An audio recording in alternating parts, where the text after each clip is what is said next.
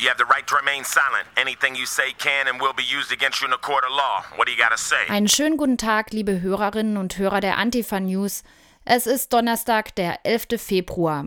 Heute schauen wir erstmal nach Sachsen, genauer nach Grimma, wo sich ein Mordversuch äh, vergangene Woche ereignet hat.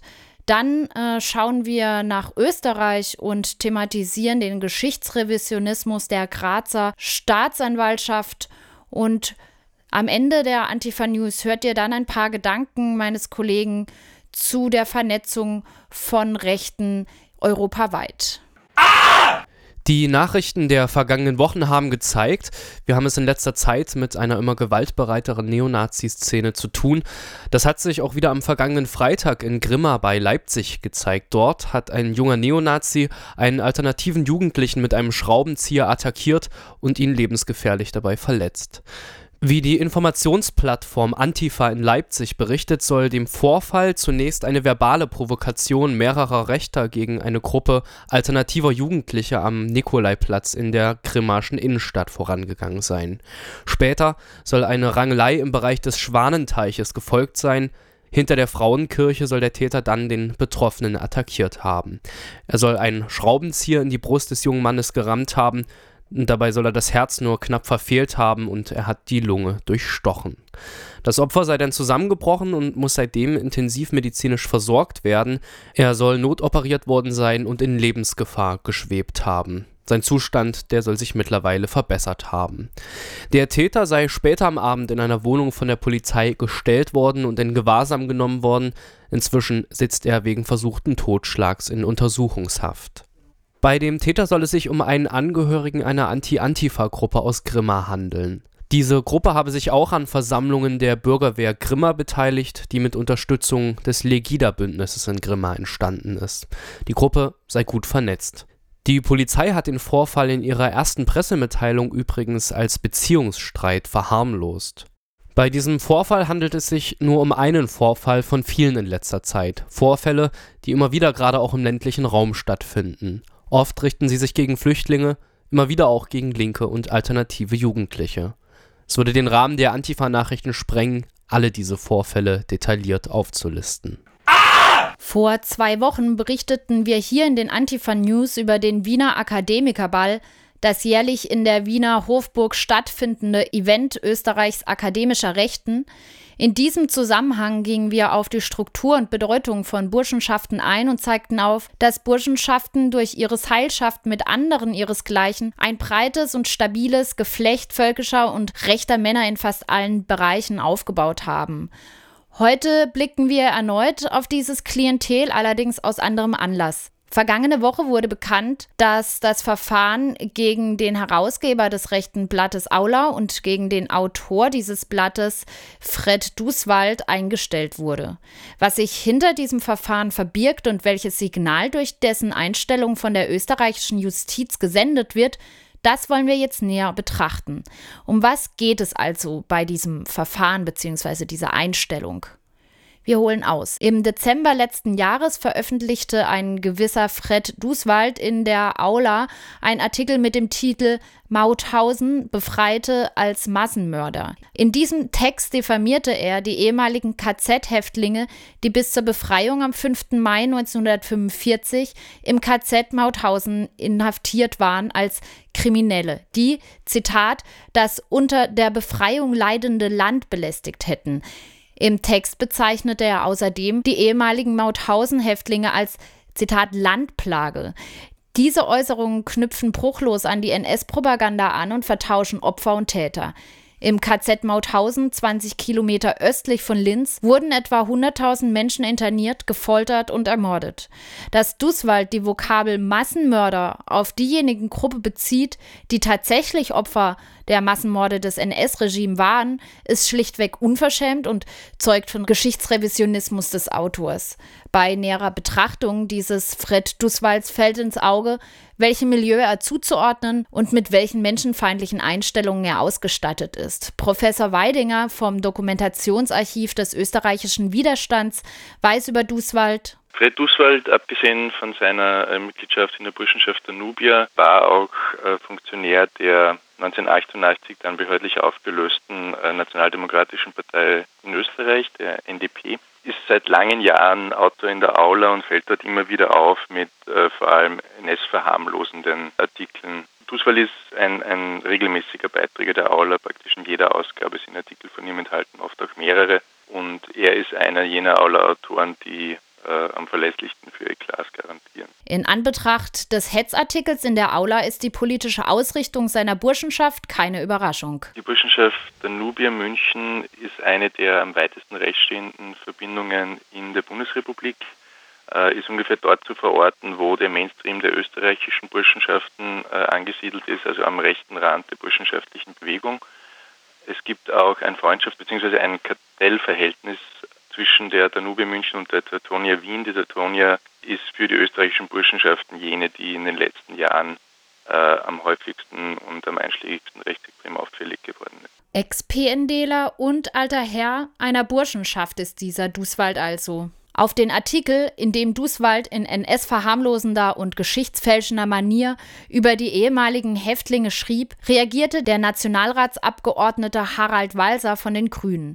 Er zeigte den Autor Duswald sowie den Herausgeber der Aula, Martin Pfeiffer, nach dem Verbotsgesetz an. Auch bei Pfeiffer handelt es sich um einen Burschenschaftler. Außerdem ist er auch Vorsitzender der Gesellschaft für freie Publizistik, die sogar der Bayerische Verfassungsschutz als mitgliedsstärkste stärkste rechtsextremistische Kulturvereinigung Deutschlands einschätzt.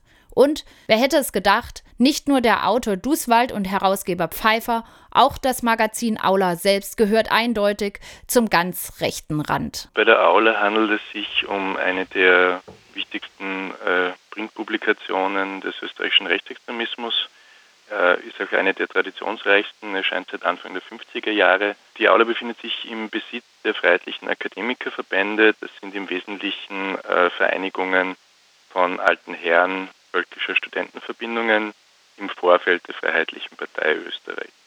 Wir fassen also zusammen. Ein geschichtsrevisionistischer Artikel von einem für seine NS-Verharmlosung bekannten Burschenschaftler wird in einem rechten Blatt veröffentlicht, was zur Anzeige führt. Das Verbotsgesetz ist ein österreichisches Bundesverfassungsgesetz, das bei Strafe jede Betätigung im Sinne des Nationalsozialismus verbietet. Dieses sah der grüne Nationalratsabgeordnete Walzer durch Duswalds Hetzschriften verletzt und erstattete Anzeige ohne Erfolg.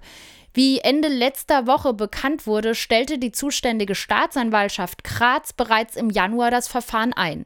Mit einer Begründung, die ganz im Sinne der alten Herren und ihrer rechten Burschenfreunde sein dürfte. Die unsägliche Begründung für die Verfahrenseinstellung, der zuständige Staatsanwalt findet die Bezeichnung der KZ-Insassen als Landplage und Kriminelle angemessen. Ja, er gibt in der Begründung der Einstellung des Verfahrens an, es sei nachvollziehbar, dass die Freilassung mehrerer tausend Menschen aus dem KZ Mauthausen eine Belästigung für betroffene Gebiete Österreichs dargestellt hätte. Für die Begründung der Einstellung des Verfahrens wurden weder Experten noch Fachliteratur zur Prüfung Duswalds Behauptung hinzugezogen. Lediglich der Duden und dessen Definition von Landplage wurde von der Staatsanwaltschaft zur Begründung konsultiert. Historische Fakten, die den Nachvollzug Duswalds Aussagen unterfüttern, werden in der Begründung nicht genannt. Außerdem wird in der Begründung die NS-Judikatur fortgesetzt. Nach der, Zitat, allgemeinen Lebenserfahrung hätten die ehemaligen KZ-Häftlinge, die während der NS-Zeit als Kriminelle interniert waren, auch nach der Befreiung Diebstähle und ähnliche Verbrechen verübt. Die Staatsanwaltschaft übernahm also in ihrer Begründung die Aussagen des als rechtsextrem bekannten Burschenschaftlers Duswald. Ein Hinweis dafür, dass die österreichische Justiz selbst auf dem rechten Auge blind ist? Die österreichische Justiz hat an sich eine lange Tradition äh, der sehr zurückhaltenden Anwendung des Verbotsgesetzes. Solche Fälle von Verfahrenseinstellungen, äh, noch bevor es überhaupt zu einer Gerichtsverhandlung kommt, gibt es immer wieder. Also auch bei Duswald selber, bei einem äh, recht ähnlich gelagerten Fall aus 2011, wo Duswald also ebenfalls in der Aula NS-verharmlosende äh, Aussagen getätigt hat, auch in Bezug äh, auf das KZ Mauthausen. Auch damals wurde das Verfahren eingestellt. Das heißt, hier äh, ist schon ein gewisses äh, Muster feststellbar. Ob dies vielleicht daran begründet sein könnte, dass die Justiz selbst mit rechten Burschen durchsetzt ist? Nein, meint Herr Weidinger, so pauschal könne man das nicht behaupten. Aber es gibt schon äh, verschiedene Fälle von tatsächlich äh, korporierten Burschenschaftern, die in hohen Positionen in der Justiz sitzen. Ein Name wäre zum Beispiel Heinrich Steinsky, inzwischen nicht mehr aktiv, ein alter Herr der Innsbrucker Burschenschaft Suevia, der als Staatsanwalt ähm, sich äh, durchaus in auffälliger Weise in Verfahren gegen äh, Rechtsextreme äh, betätigt hat. Ein nach wie vor aktueller Fall ist der des äh, Generalprokurators, also eine der höchsten staatsanwaltlichen äh, Positionen in Österreich, Harald Eisenmenger, äh, ebenfalls Burschenschafter, der auch mit diesem Fall Josef, also des dieses deutschen Teilnehmers an der Demonstration gegen den Akademikerball in Wien, der in diesem Verfahren auch eine Rolle gespielt hat. Aber es würde zu weit gehen, jetzt der österreichischen Justiz, also das mit der österreichischen Justiz schlechthin gleichzusetzen. Auf die Rolle des alten Herrn Harald Eisenmenger im Josef-Prozess sei an dieser Stelle nicht eingegangen. Infos zu diesem Fall könnt ihr beispielsweise dem Blog Forschungsgruppe fipu.wordpress.com entnehmen. Ihr findet den Artikel dazu auch, wenn ihr einfach im Web nach dem Titel des Artikels sucht, nämlich nach Was aus Wahnfried wurde. Ist nun mit der Einstellung dieses Verfahrens die Sache vom Tisch? Juristisch lässt sich tatsächlich nichts mehr machen. Politisch gab es aber bereits Reaktionen und Forderungen. Die israelitische Kultusgemeinde forderte die Prüfung dieses Falls vom Justizministerium und auch der grüne Martin Walser forderte eine Stellungnahme vom Justizminister, wie es zur Einstellung dieses Verfahrens kommen konnte. Außerdem müsse nach ihm das Justizpersonal im Bereich Neonazismus und Rechtsextremismus sensibilisiert werden.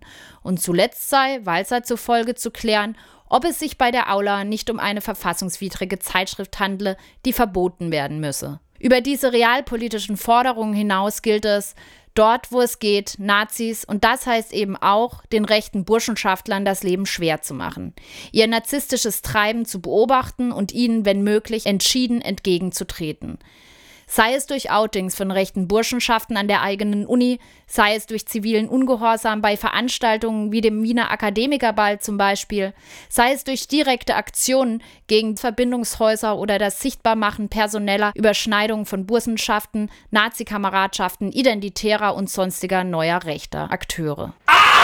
Wenn wir über den unheimlichen Erfolg der Pegida-Bewegung und der AfD sprechen und wenn wir gleichzeitig darauf hinweisen, dass diese Mobilisierungen zu einer Stimmung beitragen, in der es immer wieder Gewalttaten gegen Flüchtlinge und gegen Andersdenkende gibt, dann müssen wir uns gleichzeitig bewusst machen, dass diese Entwicklung nicht auf Deutschland beschränkt ist.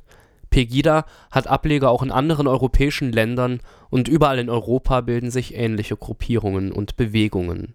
Das zeigen zwei Meldungen aus dieser und aus der vergangenen Woche, Meldungen aus Tschechien und aus Polen.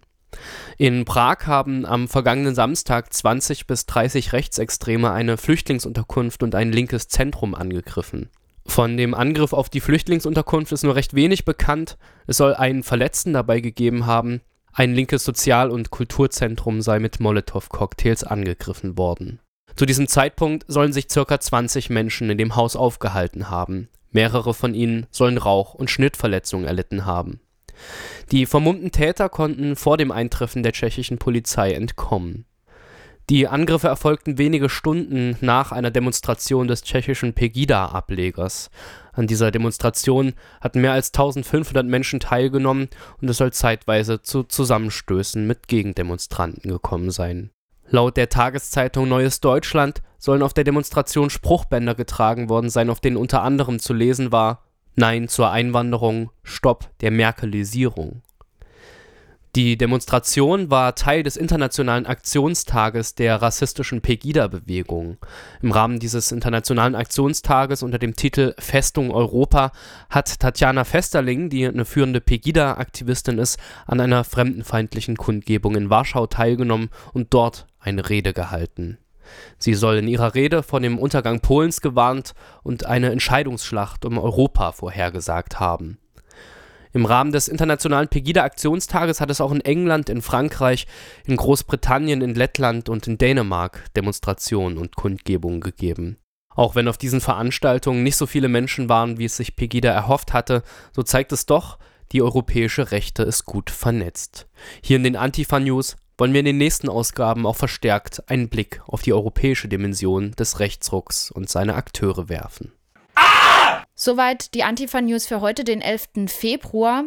Solltet ihr zum gerade gehörten Kritik, Wünsche, Anregungen, vielleicht auch Ergänzungen haben, dann schreibt uns die gerne unter antifanews.radiokorax.de. Wir verabschieden uns recht herzlich. Danke fürs Zuhören und bis nächste Woche. Ah!